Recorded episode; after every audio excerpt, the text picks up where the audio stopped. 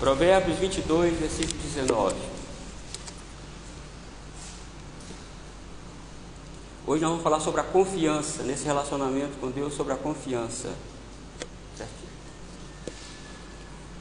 Diz assim a palavra de Deus: Para que a tua confiança esteja no Senhor, quero dar-te hoje a instrução a ti mesmo. Irmãos, eu sei que o pastor Elton já deu um panorama aqui para vocês sobre o livro de Provérbios, mas eu preciso dizer para vocês que o livro de Provérbios é composto por assuntos corriqueiros, populares, mas de uma maneira erudita. Os sábios, os sábios de Israel, e nós precisamos entender que os sábios de Israel não, não são, são tão somente aqueles que nós conhecemos muito bem, que é Salomão, inclusive o livro de Provérbios que Salomão, Agu e Lemuel, então não são só eles que são sábios da Bíblia. Os sábios de Israel são muitos. Nós podemos aqui citar Moisés, Bezalael, Aoliabe, vocês lembram desses dois homens lá que fizeram a tenda que o Espírito de Deus deu entendimento para eles, para eles fazerem aquela a lona de cobertura do tabernáculo. Nós temos Samuel, nós temos Davi, nós temos Esdras, Jesus, que é o sábio dos sábios. Nós temos Barnabé, Gamaliel, Paulo, Áquila e Priscila. Nós temos muitos sábios. Nós temos Timóteo, nós temos Tito. Todos são considerados como sábios na palavra de Deus. Então você percebe que quando fala sábio de Israel, não está falando somente de Salomão, nem de Agu e nem de Lemuel. Então tem mais sábios aqui na, na palavra do Senhor. Então quando nós vamos lá para é, 1 Reis capítulo 4, versículo 32, nós vemos lá que Salomão compôs 3 mil provérbios. 3 mil. E 513 estão aqui no livro de provérbios. Dos 3 mil, 513 estão no livro de provérbios. E, e isso é bom nós sabermos, por quê, irmãos? Quando a gente entende a, a, a metodologia de, de, Salomão, como nós entendemos a metodologia de Lemuel e de Agu, e nós vamos ver como que Deus usou esses homens para nos trazer pérolas de sabedoria para a nossa vida, que traspassaram os tempos, os séculos e chegaram até nós. E a observar também, mais outro dado aqui importante, irmãos, que provérbio não é um livro que se apresenta o assunto de forma gradativa, de argumentativo, não é. Provérbio não traz esse assunto assim. Se você for ler uma perícope em, em provérbio e pensar que ele vai levar o argumento 1, o argumento 2, o argumento 3, não, não é assim que provérbio é escrito. Provérbios são gotas de sabedoria e cada verso praticamente está isolado é, um do outro. Nem sempre traz uma lógica porque ele foi escrito em poesia. Uma coisa interessante nós observamos que a poesia, como esse provérbio é um livro de sabedoria, então a poesia em hebraico é diferente da poesia em português. Que a evidência da, da poesia em português é o que? A rima. A rima. Uma poesia muito bonita é uma poesia bem rimada, mas na, no hebraico não é assim não. No hebraico não é a rima. No hebraico é o paralelismo que conta. Então nós temos três paralelismos no hebraico, e o provérbio está cheio deles. Né? O paralelismo sinonímico, onde a segunda linha diz exatamente o que ia dizer a primeira, o que disse a primeira. Somente muda o nome. Por exemplo, Davi fala lá no Salmo 51, eu fui, eu fui concebido em pecado e iniquidade concebeu minha mãe. Em pecado, na primeira linha, iniquidade, mesma coisa. Ele não está dizendo uma outra coisa, está dizendo a mesma coisa, isso é paralelismo sinonímico. Então, os intérpretes de, de provérbios, todo o livro de poesia, é preciso atentar para esse tipo de paralelismo. Tem também o paralelismo antitético. O paralelismo antitético é aquele paralelismo que onde a segunda linha contradiz a primeira. Por exemplo, lá, o, o rico pede emprestado. Na verdade, o pobre pede emprestado, mas não dá. É, não, na verdade é o rico pede emprestado, mas não dá. Mas o Senhor é, não somente empresta, mas dá, que é o contrário. É, o, o, versículo é mais ou menos assim, só para vocês entenderem, que eu é, me esqueci aqui como é o versículo na íntegra. É, é desta forma, a primeira linha, no, no paralelismo sinonímico, na verdade antitético, ele contradiz a primeira, é o contrário do que diz a primeira. Traz uma outra versão. E nós temos outro tipo de paralelismo, que é o paralelismo sintético, onde a primeira, a segunda, a terceira e a quarta linha, assim por diante, sintetiza todo o assunto. Então a gente precisa atentar para isso. Entendido, irmãos? Então nós, assim nós podemos caminhar mais um pouco aqui no livro de Provérbios. Então o vocábulo sabedoria, você percebe que o vocábulo sabedoria no livro de Provérbios, ele acontece cerca de 50 vezes só no livro de Provérbios. Provérbio trabalha com dois vocábulos, sabedoria e temor a Deus. Sendo que temor a Deus é tão somente é, você reconhecer quem é Deus e quem é o homem. Isso é temor a Deus. É claro, os léxicos do hebraico diz ter medo de Deus, ter terror mesmo de Deus, ter até tremor mesmo de Deus. Nesse sentido também é válido. Mas no sentido teológico, irmão, temor a Deus é Deus é santo e eu sou mentiroso, diz a Bíblia. Seja Deus verdadeiro e todo homem mentiroso. Isso é temor a Deus, você saber o seu lugar. Quando as pessoas pregam por aí que Deus tem um plano maravilhoso para elas, oh pecador, Deus tem um plano maravilhoso para você, na verdade, é, isso é falta de temor a Deus. Como que eu sei que a pessoa, que Deus tem um plano maravilhoso para essa pessoa que eu estou falando? Pode ser que sim, pode ser que não. Então a Bíblia não nos autoriza a dizer, ó, oh, Deus tem um plano maravilhoso para você. Você é muito importante para mim. Não, a Bíblia não nos autoriza a pregar desta forma. Isso é falta de sabedoria, isso é falta de temor a Deus. Nós não podemos tangir nessa área, não podemos de forma alguma.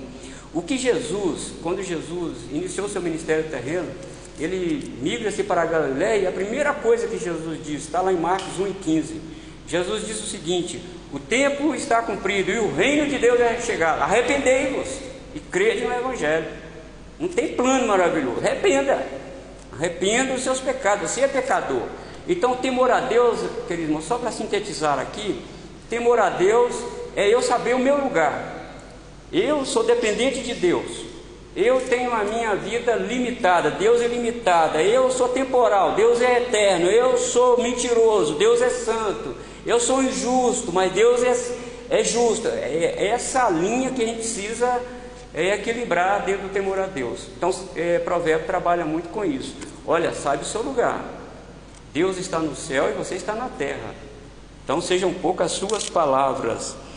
Então, também, irmão, sabedoria significa no hebraico tão somente habilidade. Habilidade significa habilidade. Mas quando vai para a vida prática, é a habilidade para viver a vida que agrada a Deus.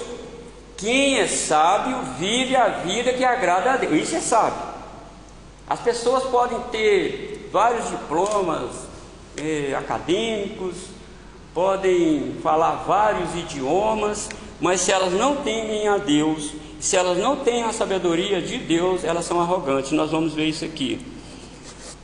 E Provérbio nos vai direcionando para Cristo. Ele vai nos direcionando para Cristo, porque ele fala da sabedoria.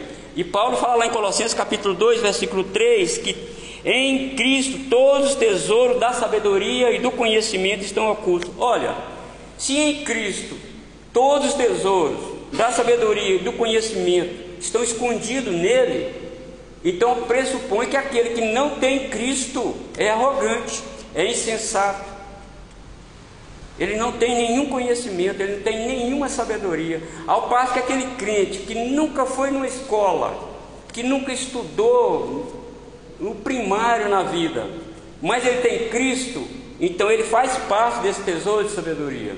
É, é, tá vendo como é que é, estudar provérbios nos ajuda, irmãos, a delinear esses termos, para nós não ficarmos pensando assim, isso que o provérbio está dizendo, que você não deu estudar, você tem que estudar. Você tem que fazer seus cursos, você tem que fazer, faça doutorado, faça pós-doutorado, estude. Mas sabe de uma coisa: fora de Cristo, isso aí é loucura. Fora de Cristo, isso aí não vale nada. Então, nesse primeiro relacionamento, queridos irmãos, que o homem tem com Deus é a confiança. Que nós lemos aqui em Provérbios 22, 19. Para que a tua confiança esteja no Senhor, quero te dar hoje a instrução a ti mesmo Olha, amados, todos nós sabemos que para se manter um relacionamento de confiança com qualquer pessoa, é preciso que se tenha um mínimo de, de é, de conhecimento sobre ela. Para nós termos relacionamento com qualquer pessoa, de confiança, a gente precisa ter no mínimo é, um relacionamento de conhecimento dela. Você precisa conhecer essa pessoa. Nós nunca, os casais, por exemplo, os recém-casados, é claro que eles não conhecem é, o outro como ele tem que conhecer. A partir do momento que vai se relacionando, que vai é, o tempo passando, eles vão sim adquirindo confiança e maturidade um no outro, mas de início não é tão fácil assim como as pessoas pensam. Você, como diz o. É, eu já acho que isso é mais no terreno das mulheres, né? Você não confia em mim? Olha, é preciso dar tempo para isso, né? Para nós, para se estabelecer esse relacionamento de confiança. E assim é com Deus, queridos. É assim é com Deus. Longe de Deus, longe da casa de Deus, longe das Escrituras, longe da escola bíblica dominical, longe de estudo da Bíblia, longe de adoração corporativa, você não vai ter instrução. E se você não tiver instrução, diz provérbio, você não vai confiar em Deus. A sua confiança vai estar bem tacanha, bem ínfima. Então, você percebe que nesse relacionamento pessoal, você precisa viver eh, de uma forma mais íntima com essa pessoa. Você precisa viver mais tempo com essa pessoa para você. Quanto mais você faz isso, mais você confia nessa pessoa, mais você vai confiando nessa pessoa. E fora disso, irmãos, você não vai conseguir eh, desenvolver eh, essa confiança nessa pessoa. Com Deus também é a mesma forma. Veja as pessoas, você lembra lá que Jesus falou que, olha, vai chegar um momento na sua vida que vão chover, vai chover muito, os rios vão transbordar e o vento vai dar de ímpeto contra a sua casa. Ah, mas se você construiu sua casa na rocha, quer dizer, se você teve um relacionamento balizado em mim, se você de fato confiou em mim, e isso você só confia em Deus tendo instrução de Deus, porque fora da instrução de Deus você não pode, não tem como você confiar em Deus. Então Jesus diz: Mas se você construiu, você confiou em mim, você manteve esse relacionamento comigo, com certeza a sua casa não vai cair, a sua vida espiritual não vai ruir. E é nesse sentido que nós precisamos, irmãos, desenvolver a nossa vida espiritual. Quanto mais instrução sobre Deus tivermos, será mais fácil nos aproximarmos dele. Então, instrução nos aproxima de Deus e dessa aproximação nasce a confiança nele também. Então, não pense que longe de Deus, longe do conhecimento de Deus, nós vamos, irmãos, confiar nele, que nós não vamos. É, na verdade, as pessoas no culto podem levantar as mãos e gesticular, cantar que confia em Deus, mas espera, espera as lutas virem, espera os problemas chegarem.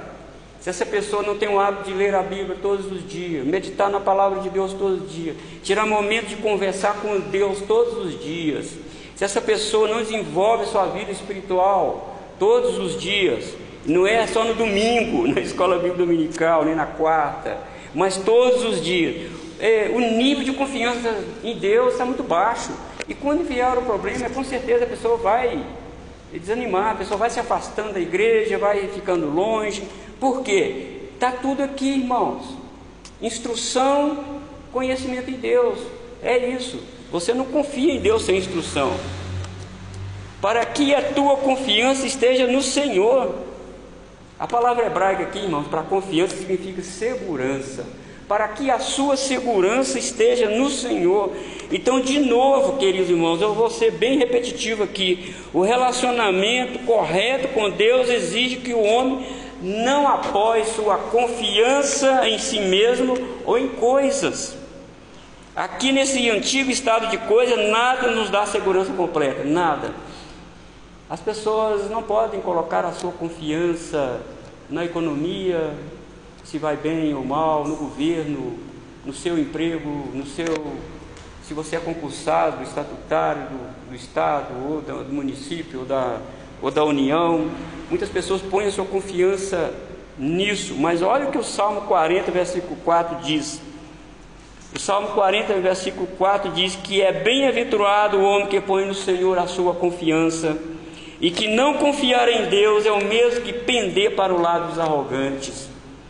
Viram que não há terceira via? Ou você está com Deus e você confia nele, ou você vive uma vida longe de Deus e não confia nele. E isso, o Salmo 40, versículo 4 diz que isso é arrogância, não confiar em Deus. Porque se eu não confio em Deus, eu confio nas coisas, eu confio eh, no mundo, eu confio em mim mesmo. E isso é arrogância, diz o Salmo 40. Agora, amados, não pense que isso é, é difícil ser arrogante, ter arrogante dentro da igreja. Será que é difícil ter arrogante dentro da igreja?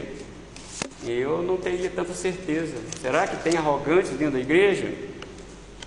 Olha, irmãos, quando alguém propõe desenvolver algum projeto material para ele e sua família e as coisas não dão certo, ele faz um projeto bonitinho e as coisas não dão certo para ele, e por causa disso ele se afasta da comunhão com os irmãos, o que, que ele está revelando? Que ele não buscou instrução no devido tempo e que essa instrução que ele perdeu em Deus distanciou ele de Deus.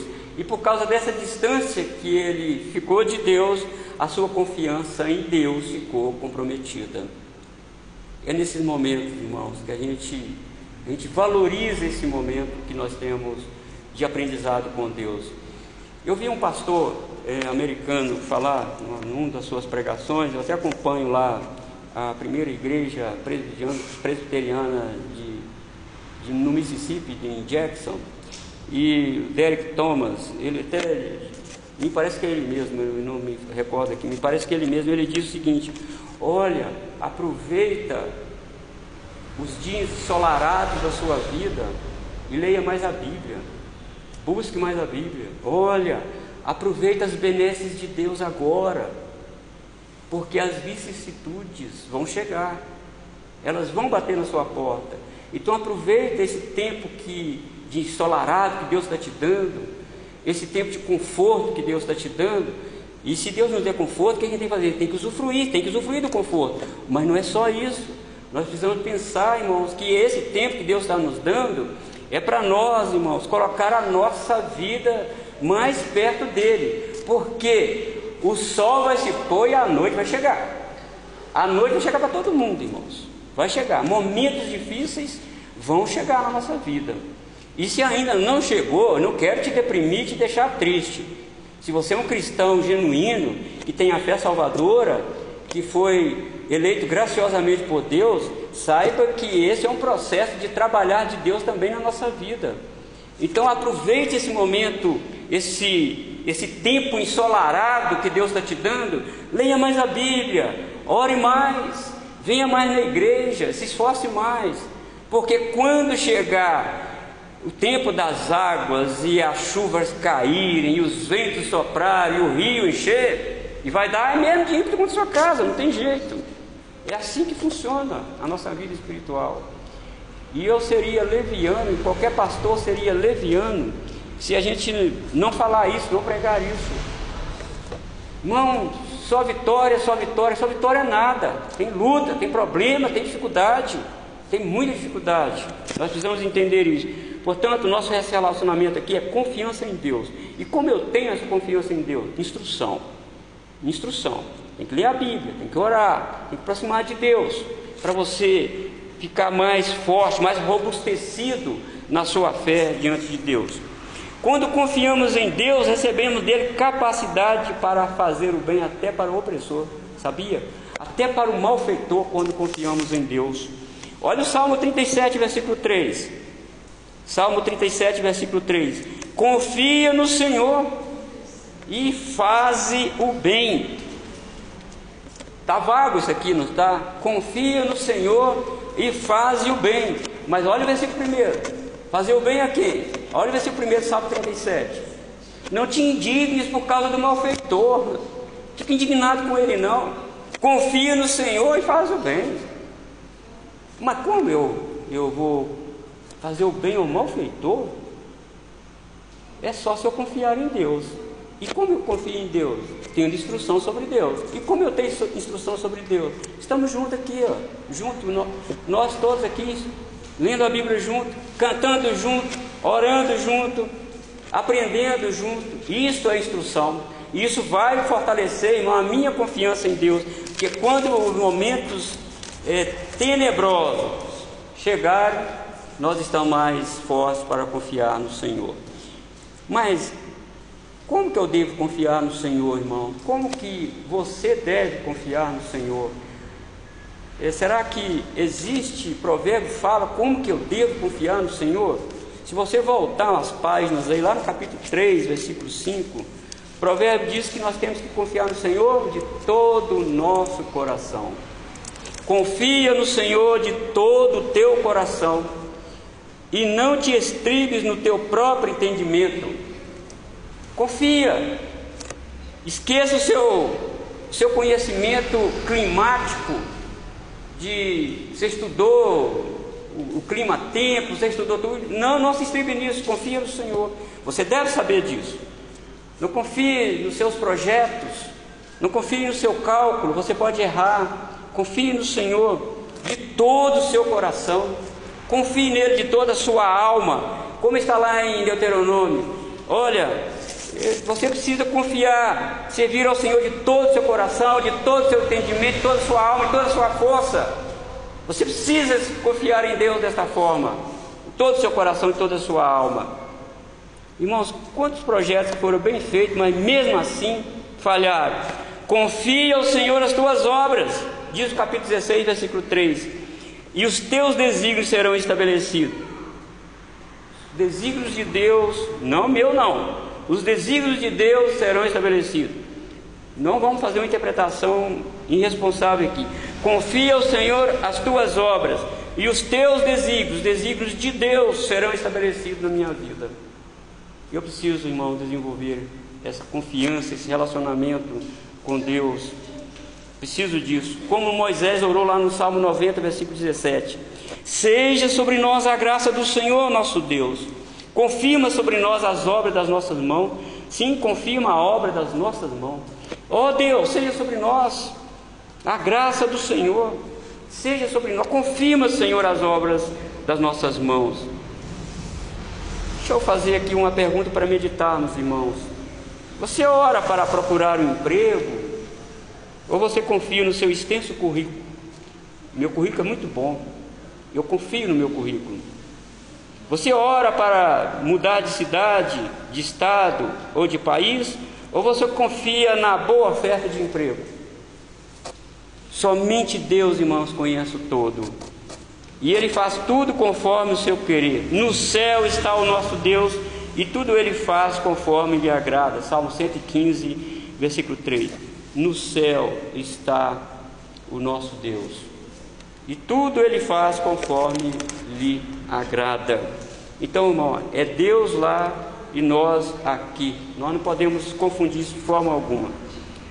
Reconhecer a morada de Deus e a insignificância da morada dos homens já é o princípio da sabedoria. Demarca a distância entre o Criador e a criatura. Irmão, só um pouquinho. Gustavo, por favor, meu filho. Fique quietinho, tá? Reconhecer a morada de Deus e a insignificância da morada dos homens já é o princípio da sabedoria. Demarca a distância entre o Criador e a criatura. Demarca uma relação de confiança com o Senhor. O homem deve reconhecer o seu lugar, deve reconhecer sua limitação, até mesmo para lidar com as coisas corriqueiras da vida. Oh, amado, não confie no seu preparo, não confie na sua intelectualidade. Não confie nisso. É insensatez o homem confiar no seu coração, porque Jeremias 17, versículo 9 é enganoso. O nosso coração é enganoso. Confiança em Deus, irmão, não se constrói pelas vias do sentimentalismo, como eu senti isso, aquilo, e tenho certeza que é Deus. Eu senti arrepios, eu chorei muito e tenho certeza que Deus falou comigo. Opa, é só pela instrução da palavra de Deus que você tem certeza que é Deus. Porque se você não tiver balizado na palavra de Deus, você não tem certeza que é Deus. Pode ser, mas pode não ser. Pode ser um, uma crise de emoção que você está sentindo devido ao seu estado e talvez até financeiro, de saúde, e você fica muito sensível a esse estado e acaba numa pregação, num culto, e você fazer sentir Deus aqui. Muito cuidado com isso. Deus está presente conosco só quando estivermos balizados na palavra, só. É com a palavra dele que nós temos certeza que Deus está presente conosco na nossa vida. Fora disso, irmão, não temos como ter certeza. Pode ser, mas pode não ser. Então, não, não podemos duvidar disso. Deus é proteção para aqueles que nele confiam. Provérbio 30, versículo 5 é, diz: Toda a palavra de Deus é pura, ele é o escudo para os que nele confiam. Escudo. O que é escudo? Nenhum guerreiro, irmão, do Antigo Testamento lutava contra o inimigo sem um escudo. E eu? Vamos lutar? Vamos aí lutar contra este mundo, contra essa sociedade longe de Deus, onde o relativismo tomou conta, onde o sinal da besta já foi implantado na mente deles há muito tempo onde o sinal da besta já foi colocado nas mãos deles há muito tempo. Nós vamos lutar de, sem o escudo de Deus. É claro que nós vamos ser derrotados se estarmos contra, sem o escudo de Deus. Vocês estão entendendo aí o que eu estou dizendo do sinal da besta na, na testa? Não é um chip, é uma filosofia que é implantada na mente das pessoas. Implanta uma filosofia errada. E nós estamos vendo aí tanta filosofia que estão aí e, e, eu não tenho medo de dizer isso. Gê, é, ideologia de gênero é uma, uma delas, muitas delas estão sendo implantadas na mente das pessoas. Isso é o que vai moldando a mente. E quando molda a mente, a mão trabalha por aquilo que foi implantado na cabeça deles. Então você percebe que sem o escudo da palavra de Deus, sem instrução da palavra de Deus, nós não vamos ter uma confiança de todo o nosso coração no Senhor. Somente com essa instrução, com esta aproximação de Deus, que nós vamos, irmãos, balizar a nossa confiança em Deus. Olha, irmão, e é uma necessidade isso. Aprofundar o relacionamento de confiança em Deus é primordial, porque vivemos tempos onde a maldade do homem está numa crescente. Nunca vimos tanta maldade. Aí você pode perguntar, ficar pensando, não vai melhorar? Não vai. Diz Paulo em, em Timóteo, 2 Timóteo capítulo 3, Sabe, porém, isso, que nos últimos dias sobrevirão tempos difíceis. Como tempos difíceis? Os homens seriam o quê? Tem 18 adjetivos de maldade dos homens lá, em Timóteo, Paulo falando nos últimos dias. E uma das três lá que você vai lembrar: os homens serão egoístas, os homens serão avarentos e serão jactanciosos. Isso só vai aumentar, não vai diminuir. O mundo vai melhorar tecnologicamente, cientificamente vai melhorar, mas moral, ética e espiritual vai piorar. E nós precisamos, irmãos, ter a instrução do Senhor. Por isso que lá em Hebreus capítulo 3, versículo 6, assim afirmemos confiantemente: o Senhor é o meu auxílio, não temerei. Que me poderá fazer o homem? Se você afirma confiantemente: O Senhor é meu auxílio, não temerei. Quem me poderá fazer o homem? Isso você pode falar com peito aberto só se você buscou essa instrução de Deus e essa instrução te aproximou de Deus e essa, e essa aproximação de Deus gerou em você confiança nele. É nisso, irmãos. Eu estava observando um, um pai, eu estava com meu neto ali na, na pracinha, em contagem. Eu estava observando um pai com o seu garotinho. E tem aquele escalador, o garotinho subindo e o pai perto. O pai perto do garotinho. Aí de repente o garotinho chegou lá em cima e falou, e o pai dele falou assim, pula no papai. E sabe o que, que o menino fez? Ele pulou. Por que ele pulou? Porque ele convive com o pai dele. E o pai dele não é nenhum fortão não. O pai dele não é nenhum grandão, não. O pai dele é, é como eu aqui. E o garotinho pulou. E por que pulou, irmão? Eu observei. O menino pulou porque confia no pai dele. Ele sabe que o pai dele não vai sair e deixar ele cair para o chão fora. Ele sabe disso. Esse é o nosso relacionamento, irmão, de, de filhos de Deus. Nós precisamos é, pensar nisso, buscar essa instrução de Deus buscar mais e mais aprender da palavra de Deus, ler mais a Bíblia Se eu lia determinado tempo, leio mais, medito mais na palavra de Deus, aproveitar esse tempo ensolarado que Deus está me dando, aproveitar as benesses de Deus, porque vai chegar um tempo que nós vamos precisar de exercer mesmo confiança no Senhor. E como esse dia está chegando. E como esse dia está chegando. Então, meu querido irmão, melhore seu relacionamento com Deus, lendo e meditando por longo tempo nas Escrituras. Tire um momento de oração e fale com Deus todos os dias, porque nosso relacionamento com Deus fica mais estreito, lendo, meditando na palavra de Deus e orando. E quanto mais você fizer isso, mais confiante você viverá nesse mundo tão confuso e inseguro. Quanto mais você conhecer Deus na vida prática através da palavra de Deus, ficará mais confiante e seguro em Deus. Que Deus em Cristo Jesus nos abençoe e nos ajude. Pode ir. Irmãos, eu trabalho um pouco diferente aqui do pastor Elton, e o pastor Elton acho que vai dando oportunidade né, para falar. Agora, depois é, do que eu falei, se vocês. Pode ir, que eu não consegui voltar aqui. É,